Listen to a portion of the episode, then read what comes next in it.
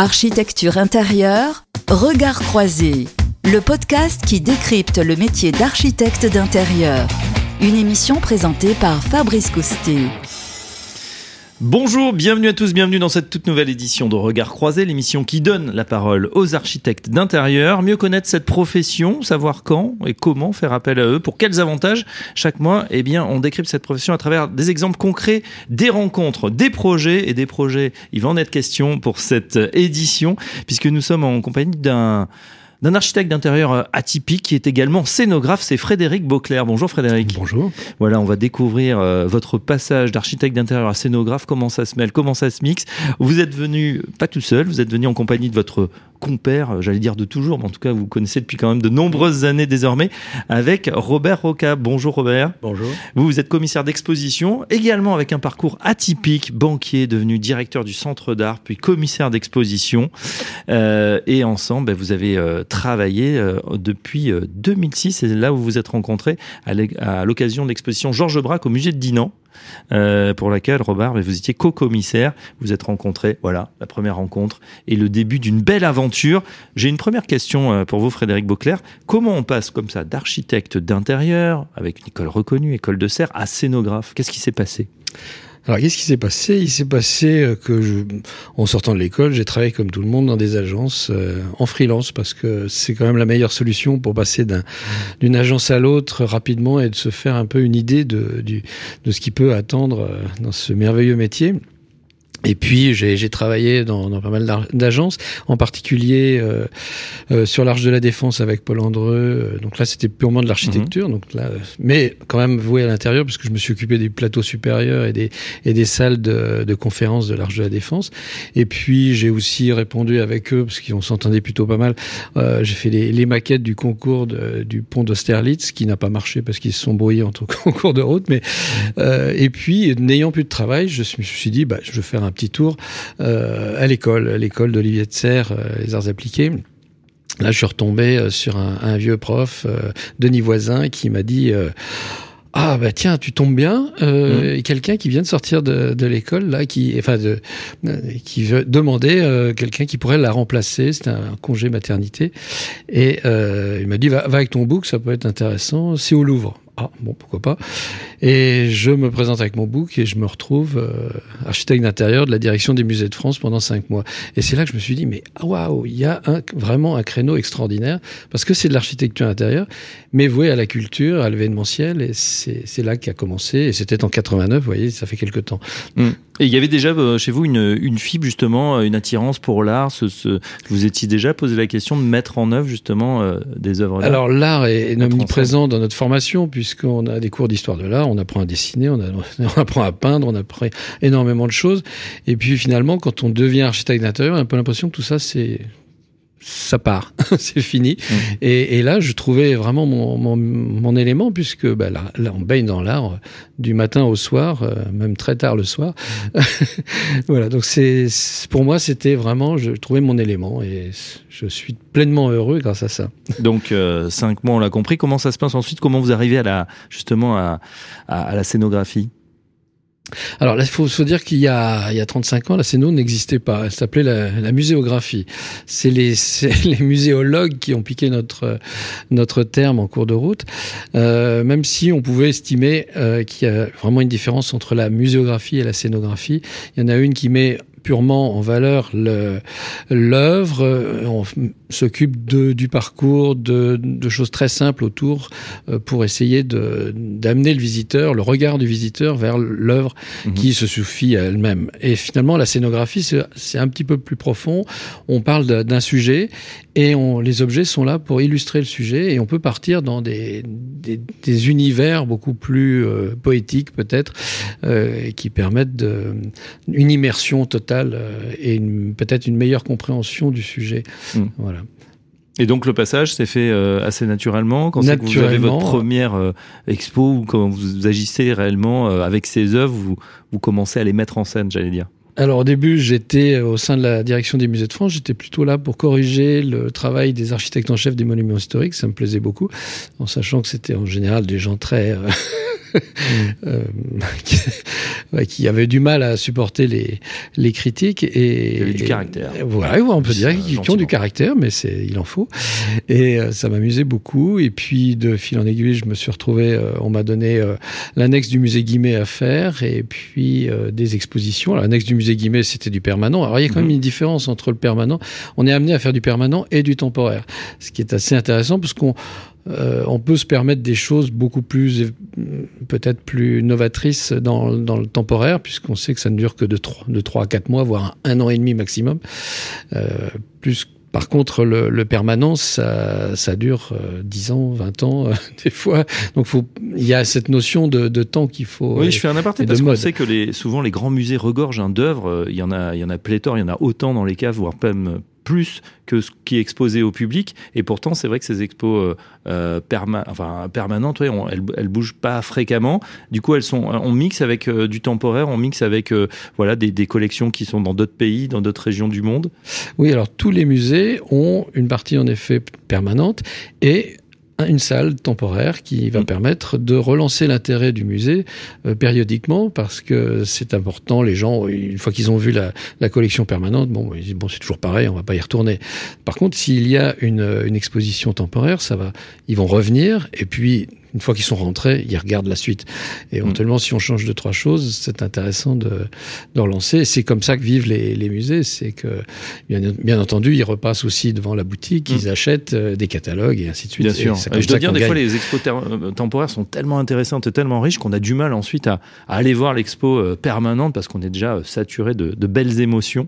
C'est euh, oui. vrai que c'est tout à fait intéressant. On va revenir à votre parcours. Je voulais juste avoir aussi le, le mot de de Robert Rocal, on vous disait, on disait également, hein, euh, vous aussi finalement, euh, bah, plusieurs vies dans une vie, euh, Robert ah Rocal.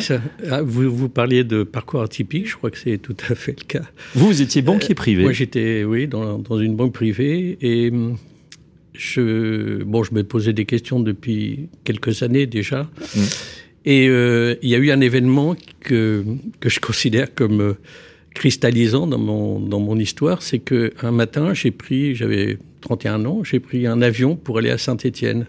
Il était 8 heures du matin, et puis euh, je suis rentré dans l'avion, je me suis assis, j'étais au, début de l'avion, et je me suis retourné et j'ai vu 300 hommes comme moi. C'est-à-dire à cette époque, on avait le costume trois pièces, on avait la, la, caisse, et puis la petite calculette. Et là, je me suis retourné, j'ai regardé, pas une femme, et je me suis dit, tel quel, hein, je me suis dit, mais qu'est-ce que je fous ici? C'est pas ma vie. Ça a été un choc euh, énorme. Alors j'ai mis un an à voilà ce que ça mûrisse, etc. Et puis euh, et puis euh, je suis rentré comme directeur financier dans une maison d'édition, édition de la différence. Et là, ça a été un autre choc, c'est-à-dire qu'au bout d'une semaine, on préparait, je sais plus, c'était en 80 ou 82, on préparait un, un ouvrage qui s'appelait Logique de la sensation, c'était un texte de Gilles Deleuze euh, sur Francis Bacon. Et donc j'ai eu la chance de, j'ai rencontré Francis Bacon avec qui on a travaillé pendant plusieurs semaines. Et là, ça, je me suis tout naturellement, euh, je suis tombé du côté où je penchais, c'est-à-dire du côté de, de l'art. Et donc après, j'ai rencontré dans, dans, le même cadre de cette maison d'édition, Vierda Silva, euh, un certain nombre d'artistes. Mm-hmm. Et au bout de deux ans, euh, un directeur de galerie m'a proposé de m'associer avec lui. Euh, donc je me suis associé avec lui. J'ai travaillé pendant. On a eu une galerie pendant pendant une quinzaine d'années.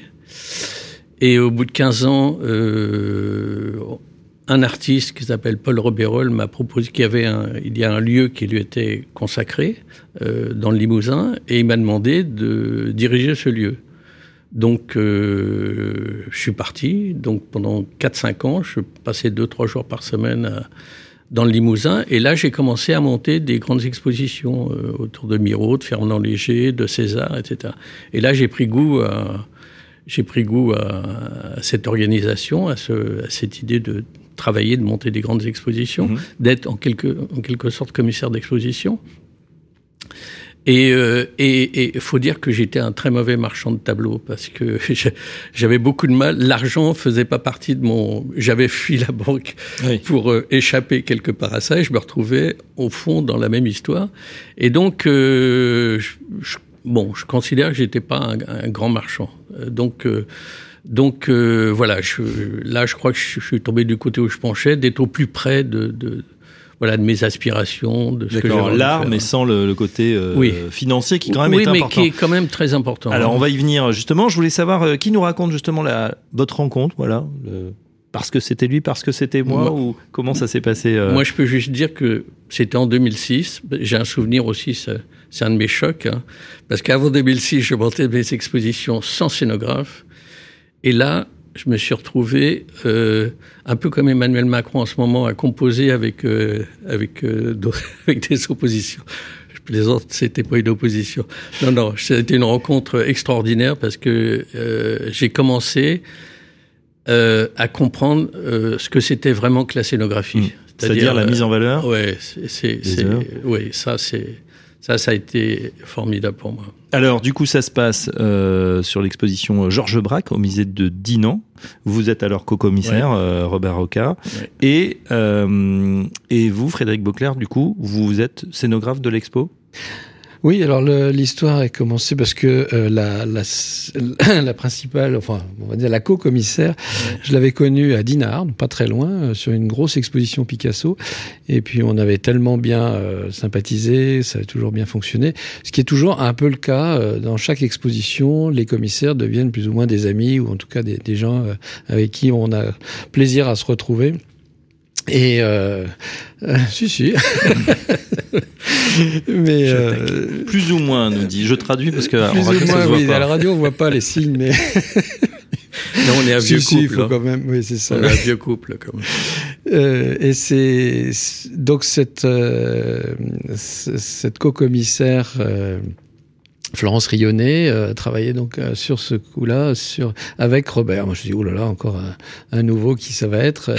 euh, et, et, là, on s'est, on s'est tout de suite, ça a bien marché. On ouais. a ouais. euh, bon, je proposais. Euh, en effet, les contraintes étaient énormes. Le lieu était vraiment très compliqué. Il se rapprochait plus d'une ancienne cantine que. Il fallait transformer une ancienne cantine en un, un, un musée euh, qui, ouais. qui ait du sens. Un mot justement, tiens, du, du cahier des charges, parce qu'on se dit bon voilà, euh, on sait qu'il va y avoir des œuvres qui sont exposées et puis dans un lieu, euh, c'est vrai une configuration qui, qui, change, qui est jamais la même, euh, avec ses contraintes aussi euh, techniques. dont vous dites oui. une ancienne cantine à ce moment-là. Oui. vous, quand on vous a dit bah tiens les œuvres faut les mettre là, peut-être vous étiez vous êtes dit ça va pas être évident, le public va pas forcément adhérer. Comment on, Comment vous faisiez avant en fait? C'est ça puisque vous nous dites ça, ça a complètement avant, changé. Avant, je faisais moi-même, euh, je faisais moi-même, je concevais moi-même le, le, le, le, parcours, mais euh, par exemple, lorsque je dirigeais le, le musée Paul Revérol, en fait, euh, les contraintes techniques, je, puisque je dirigeais le lieu, mmh. donc je connaissais exactement les contraintes euh, d'accrochage. Donc, euh, donc ça me posait, et j'avais deux grandes salles, et je faisais mon parcours dans les deux grandes salles. Donc c'était très simple à monter. Hein. C'était, il y avait juste un parcours. euh, Je, voilà, je, je, faisais un parcours, mais à minima. C'était pas, euh, c'était pas ce que j'ai découvert après euh, dans ce qu'on appelle un vrai parcours scénographique euh, quand j'ai travaillé avec euh, Frédéric. C'est vrai qu'il y, y, y, a deux euh, deux façons de voir la scénographie. Enfin, il y a la plus simple. vous avez un, un espace vide et vous accrochez à 1m50 les tableaux voilà, à la japonaise, c'est-à-dire que vraiment vous avez un espace régulier et en effet vous voyez toutes les œuvres. Et on essaie de les éclairer plus ou moins bien. Et on les éclaire plus ou moins bien, voilà, plutôt bien puisque finalement il n'y a aucun. Voilà, on a un guide technique avec des spots qui pendent au plafond qui sont de taille euh, tout à fait. Euh, voilà. Bon, bah, le, le souci, c'est que c'est le niveau 1, donc ça fonctionne, c'est sûr. Mais les gens s'ennuient profondément. Alors, si les œuvres sont exceptionnelles, tout va bien, parce qu'ils se disent finalement, on a vu quelque chose d'intéressant. Euh, mais si le, la volonté est de transmettre un une émotion, là c'est complètement différent. C'est là que l'architecte d'intérieur entre en scène, c'est que là on va retravailler l'espace, l'espace, la lumière, mais la lumière, moi je la conçois d'une façon un peu différente. C'est-à-dire que c'est pas forcément euh, des simèses euh, qui s'arrêtent à 2-3 mètres avec des spots au plafond, c'est qu'on peut travailler les plafonds. Donc on travaille les proportions des espaces. Si on veut exprimer quelque chose de plus intime, on va créer une ambiance beaucoup plus euh, plus réduite. On peut descendre les plafonds. Moi, ça m'est arrivé de les descendre à, à 2 mètres 10. À 2 mètres 10, euh, je me suis fait rouler dans la boue. On m'a dit, mais non, c'est pas possible. C'était la Bibliothèque nationale. Ils mm -hmm. sont quand même assez rigides et ils sont pas, s'ils m'écoutent, ils vont me bénir, mais euh, c'est, euh, ils ont des choses très, très, très strictes et on, on, se retrouve avec des, des choses qui sont pas possibles chez eux, mais on peut arriver à baisser les, les plafonds à 2 mètres 10 pas pour juste baisser le plafond, c'est que ça veut dire quelque chose. Surtout si on crée des lumières à l'extérieur. C'est-à-dire que à ce moment-là, ça fait, il y a une ambiance totalement différente. Les lumières peuvent venir du sol, et là, elles disent pas la même chose que si les lumières viennent euh, euh, du plafond. Euh, il y, a, y, a, plein de choses comme ça. Donc vous reconfigurez en quelque sorte On reconfigure complètement l'espace. La lumière. On a une boîte vide, mmh. une liste d'œuvres, et avec ça, on, on commence à rêver. C'est là où nous deux, on a on a établi un, un, un, dialogue assez intéressant, enfin pour moi en tout cas, oui. Euh, oui. où finalement euh, lui arrive avec sa liste, moi avec surtout pas d'idée, ou des fois j'ai une petite pas idée, mais surtout. pas d'idée préconçue et surtout un regard candide, c'est-à-dire qu'il est ne connaissant rien au sujet, euh, c'est ça qui est merveilleux, c'est que chaque jour j'apprends quelque chose de nouveau sur mmh. un artiste. On finit. Bon, malheureusement, j'ai pas une mémoire folle, donc je n'arrive pas à me souvenir de tout. Mais il y a des gens qui font des recherches pendant des, des dizaines d'années et qui vous sortent l'ensemble de leur culture d'un seul mot. Seul mot. J'ai une question ouais. pour tous les deux. Euh, ouais. Vous avez dit on, on, on peut euh, on peut avoir un minimum de, de, mise en scène quand on a des très belles œuvres. Est-ce qu'on peut sauver une mauvaise expo avec une bonne scénographie? Absolument. Ça arrive. Enfin, ah ben pas en ce qui me concerne. Euh, J'ai vu un commissaire d'expo qui était un conservateur, je ne donnerai pas son nom, mais qui m'a dit il faut vraiment que tu fasses très fort sur ce coup-là parce que les œuvres sont nulles. Ah, mais le sujet était très intéressant. Ouais. Mais alors le sujet était intéressant. Il avait trouvé des œuvres, en effet pas terribles, pour illustrer. L'ensemble était intéressant mais sans la scéno, tout s'écroulait. Mmh. Et euh, voilà, il y avait du son, il y avait, on peut aller même jusqu'aux odeurs. C'est, ça peut être très très riche. En général, on ajoute la projection, on met de la musique, euh, multimédia, on crée un parcours euh, intimiste. Euh, Moi, j'ai le sentiment, effectivement, de... messieurs, excusez-moi, oui, que oui. c'est vrai qu'on a changé. alors peut-être parce qu'on a, on s'est aperçu qu'on s'ennuyait beaucoup dans oui. ces musées, que ça drainait pas assez de monde. mais c'est vrai quand j'étais petit, c'était quelques trente années en arrière, c'était un peu un peu tristoun. C'était toujours les mêmes choses, et puis c'était très rébarbatif. Aujourd'hui, on a de plus en plus de multimédia, on est immergé dans des, dans des espaces, oui. on a en plus sûrement de la technique qui a changé, du digital qui est arrivé, et euh, finalement, eh, eh bien, on, on s'amuse, on, on, on, prend plaisir, et surtout, on apprend. Oui, oui tout à fait. Oui, parce que on, le but du jeu, c'est le but. Là, on est dans l'immersion beaucoup plus qu'avant. Hum. Mais euh, tout ça a des limites hein, euh, aussi dans l'immersion. C'est-à-dire qu'il ne faut pas non plus que la scénographie prenne le pas euh, l'emporte sur, euh, sur, euh, sur l'exposition, sur le thème de l'exposition, sur l'exposition qui est montrée. Donc il y a un juste équilibre euh, à trouver. Euh, je dis, bon, je vais un peu pousser l'histoire, mais c'est vrai que plus moins les œuvres sont intéressantes, plus la scénographie doit être présente. C'est ce que disait Frédéric. Donc on essaie de trouver un juste milieu. Euh, ce qui a changé effectivement, comme vous le disiez, c'est-à-dire par rapport à il y a 20 ans ou 30 ans, il y a encore des réticences hein, muséales mmh. au niveau des conservateurs. Euh, j'ai eu à l'occasion de me confronter à certains conservateurs qui souhaitent euh, la simplicité, euh, c'est-à-dire que les œuvres elles-mêmes doivent suffire, oui. elles doivent suffire en elles-mêmes. Sauf que maintenant, le, le, public, le public est confronté à, à plein de plein d'offres. Donc il faut, déjà, il faut les faire venir, c'est-à-dire qu'il faut, il faut déjà avoir des thématiques euh, d'exposition qui, comme ça qui sonnent et qui oui, les fassent oui. venir. Et une fois qu'ils sont dedans, il faut pouvoir, euh, il faut qu'ils restent, il faut qu'ils apprennent des choses, il faut qu'ils rêvent, il faut qu'ils sortent différents de ce qu'ils étaient rentrés. C'est un peu le but de l'opération. Donc, euh, donc tout ça, euh, tout ça est très important. Mais vraiment, le, c'est là où on se, on travaille ensemble de manière je pense, harmonieuse, c'est qu'on on arrive à trouver le juste milieu pour la scénographie par rapport à l'œuvre. D'accord. Tiens, justement, un petit mot de technique, puisque c'est quand même, euh, in fine, des établissements euh, accueillant du, du, public avec des contraintes, euh, oui. voilà, de sécurité, euh, réglementaire, bien évidemment. Comment on contourne tout ça? Comment on, on, agit pour que ça soit réussi et que ça soit aussi dans, dans les règles établies par l'établissement Alors, il est certain que c'est un lieu euh, qui accepte du public. Donc on est euh, confronté à des, à des, des réglementations très, très fortes. Euh, sur la sécurité. sur la sécurité déjà des œuvres. Euh, mais plus que que le vol, parce que le vol finalement c'est c'est assez simple.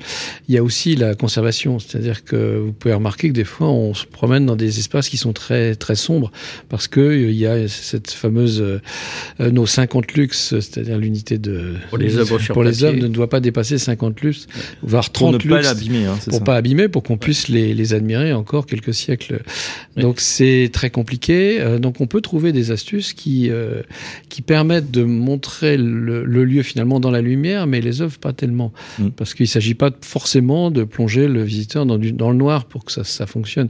Le noir peut être intéressant, mais pas toujours. Mm. Euh, si on parle de quelque chose de, si le thème est plutôt de, autour de la lumière, de l'ombre et de la lumière, par exemple, si on met pas de lumière, si tout est dans le noir, vous n'avez pas beaucoup d'ombre. Euh, donc, Ouais, je dois dire que c'est même un peu frustrant des fois. On arrive euh, avec des, des, des pièces, euh, voilà, formidables, et puis on voit, on y voit goutte. Hein. C'est vrai qu'on, Voilà. c'est Bah, très c'est une compliqué. obligation de conservation. Euh, limite, on, on y voit mieux après dans le musée, euh, dans les dans les bouquins sur l'œuvre que l'œuvre euh, en elle-même. Voilà, et donc ça c'est C'est- très dommage. C'est des contraintes, euh, contraintes de conservation, c'est-à-dire que par exemple, lorsqu'un musée prête, Ouais. il y a obligation dans le cahier des charges euh, de ne pas avoir, par exemple, sur les œuvres sur papier, plus de 50 luxe. D'accord.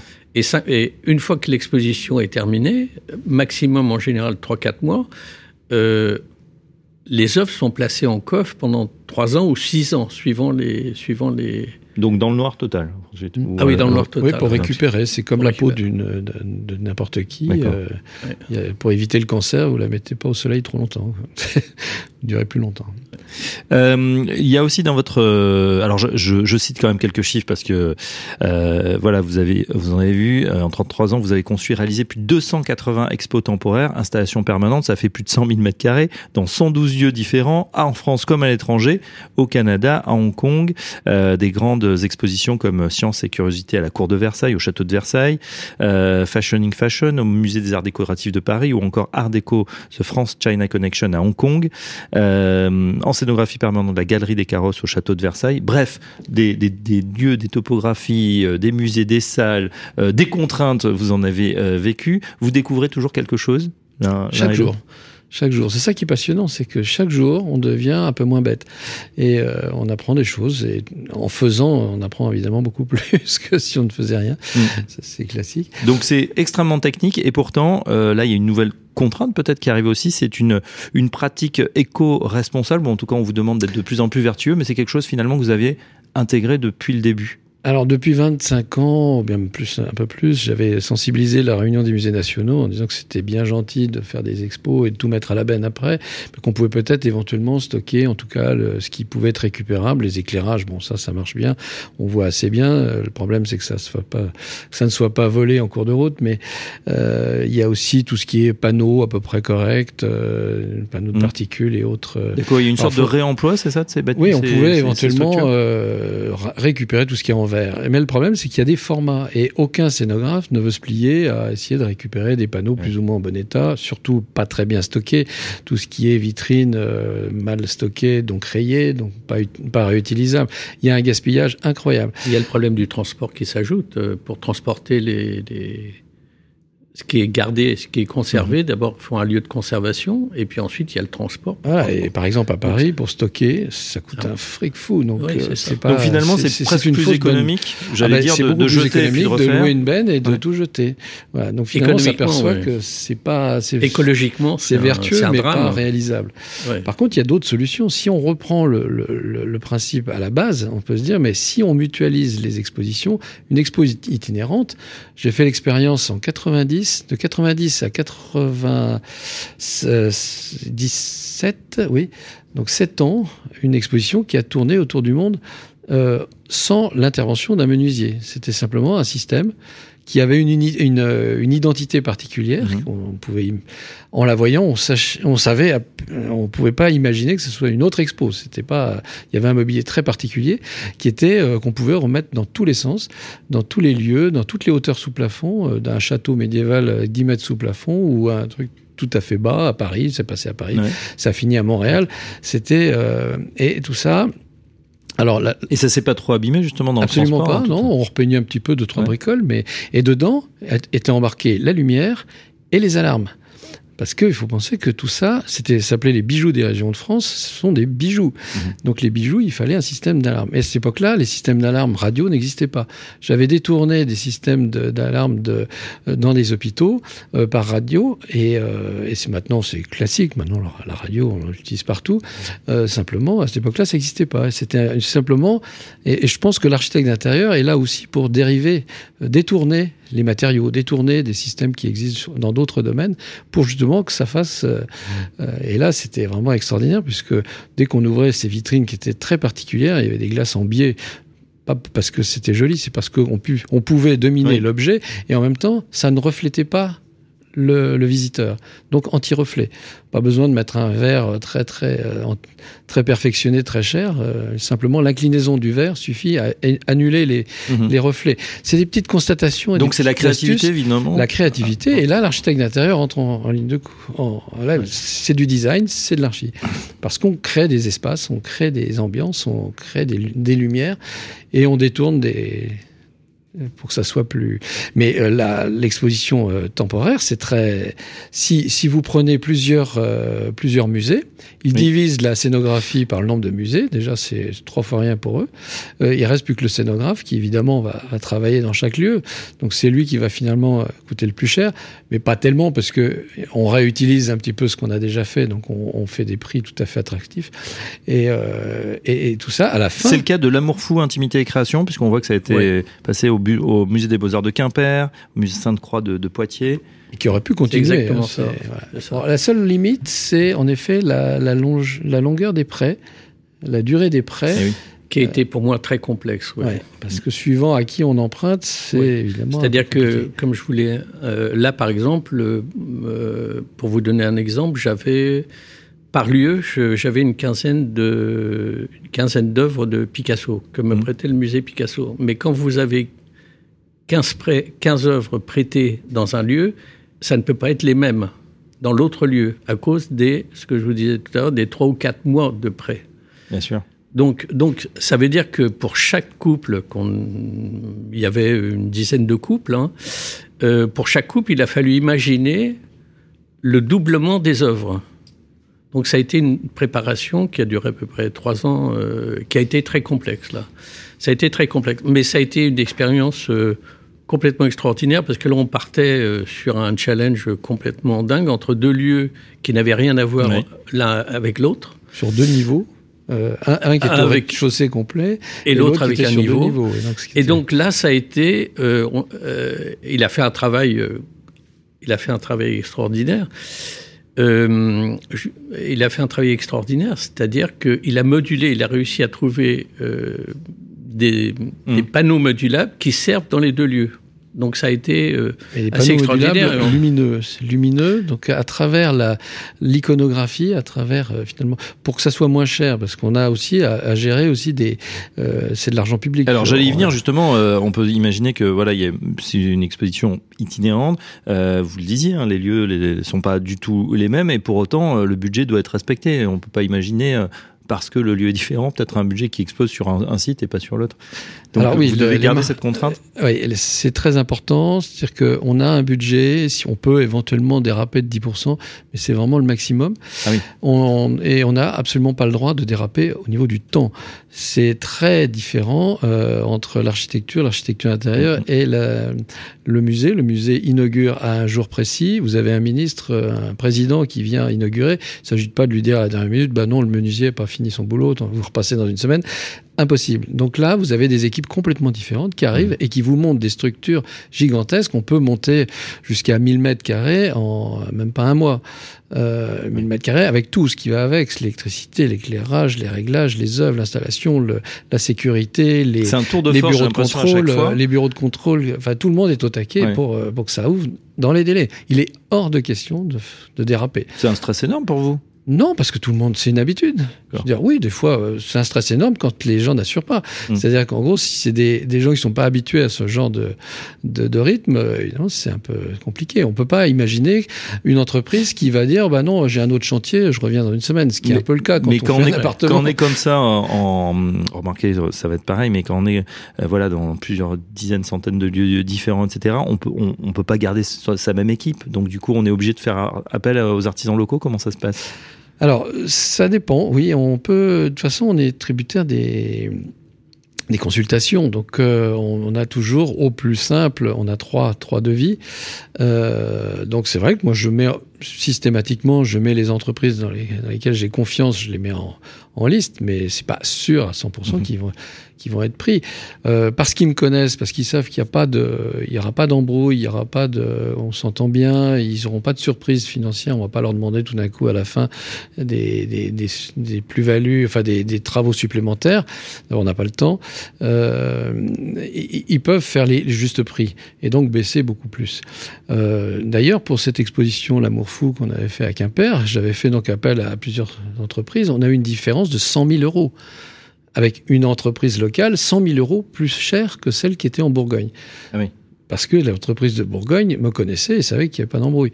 L'autre, il s'est dit, oulala, qu'est-ce que c'est que ce truc? Des caissons lumineux, oulala, on n'a jamais fait. On prend des sécurités, et en plus, c'est l'État, donc on en. On ne sait pas quand on va être payé, ce qui est faux maintenant parce qu'on est payé assez rapidement. hein. C'est faut quand même leur renvoyer là.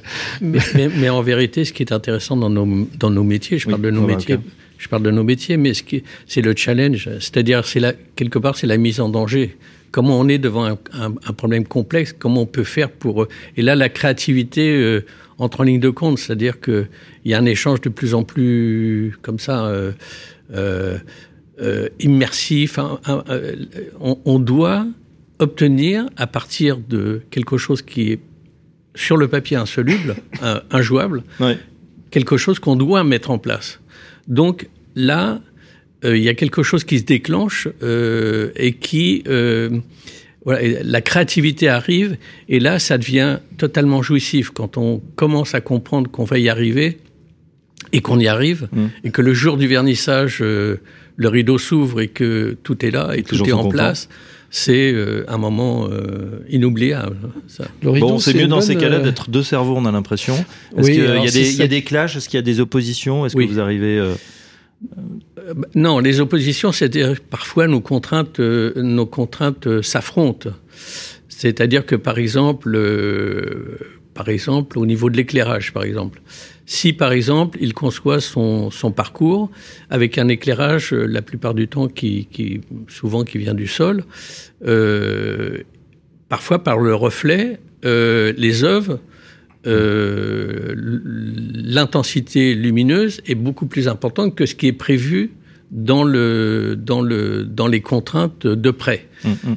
Il faut savoir que lorsque on met en place et qu'on emprunte à des, à des musées, les musées envoient ce qu'on appelle des convoyeurs qui viennent voir sur place L'installation, l'installation. bien sûr. Donc, s'ils arrivent, et par exemple, il y a euh, une œuvre sur papier où il y a du sans luxe, euh, bah, euh, ça fait un drame. C'est-à-dire qu'ils peuvent avoir la possibilité de carrément, je veux dire, euh, on l'enlève. Donc, il faut qu'on prévoie ça à l'avance. Et donc, lui, lorsque Frédéric est pris par son montage d'exposition, euh, moi, il faut que je veille à ce que Bien cette œuvre qui va être là ne subisse pas. euh, et donc, parfois, parfois, on dit, oh, c'est 70 luxe, 80 luxe, bon, c'est pas grave. Oui, non, mais si, enfin, Ouais. C'est pas grave, mais Ça passe, mais non. en fait. mais, mais euh, voilà. Donc parfois, on, mais on se met toujours d'accord, on arrive toujours à trouver une solution. euh, Mais ce que je trouve problème. assez magique, c'est le démarrage. Le démarrage où on La est là, on n'a aucune idée et on se dit bon, moi je lui dis en général, voilà, dis-moi des, des mots. Et c'est des mots clés. Et je fais une liste de mots clés. Et, et ces mots donnent dans mon imaginaire une. Et alors je développe les idées clés, enfin les mots clés qui m'ont qui m'ont ému, et, on joue sur un registre d'émotions. On dit voilà ah oui là ça c'est intéressant là, et puis on rajoute un mot, on perfectionne un mot. C'est que ce ne sont que des mots, mais des mots qui après prennent de l'espace, qui prennent une configuration spatiale. Euh, et, cette lumière intervient parce que c'est vrai que c'est mon, mon, grand truc. Euh, et, et ce qui est assez étonnant, c'est que contrairement à beaucoup, c'est pas une tare. On n'est pas obligé de comprendre les, plans, mais il comprend bien.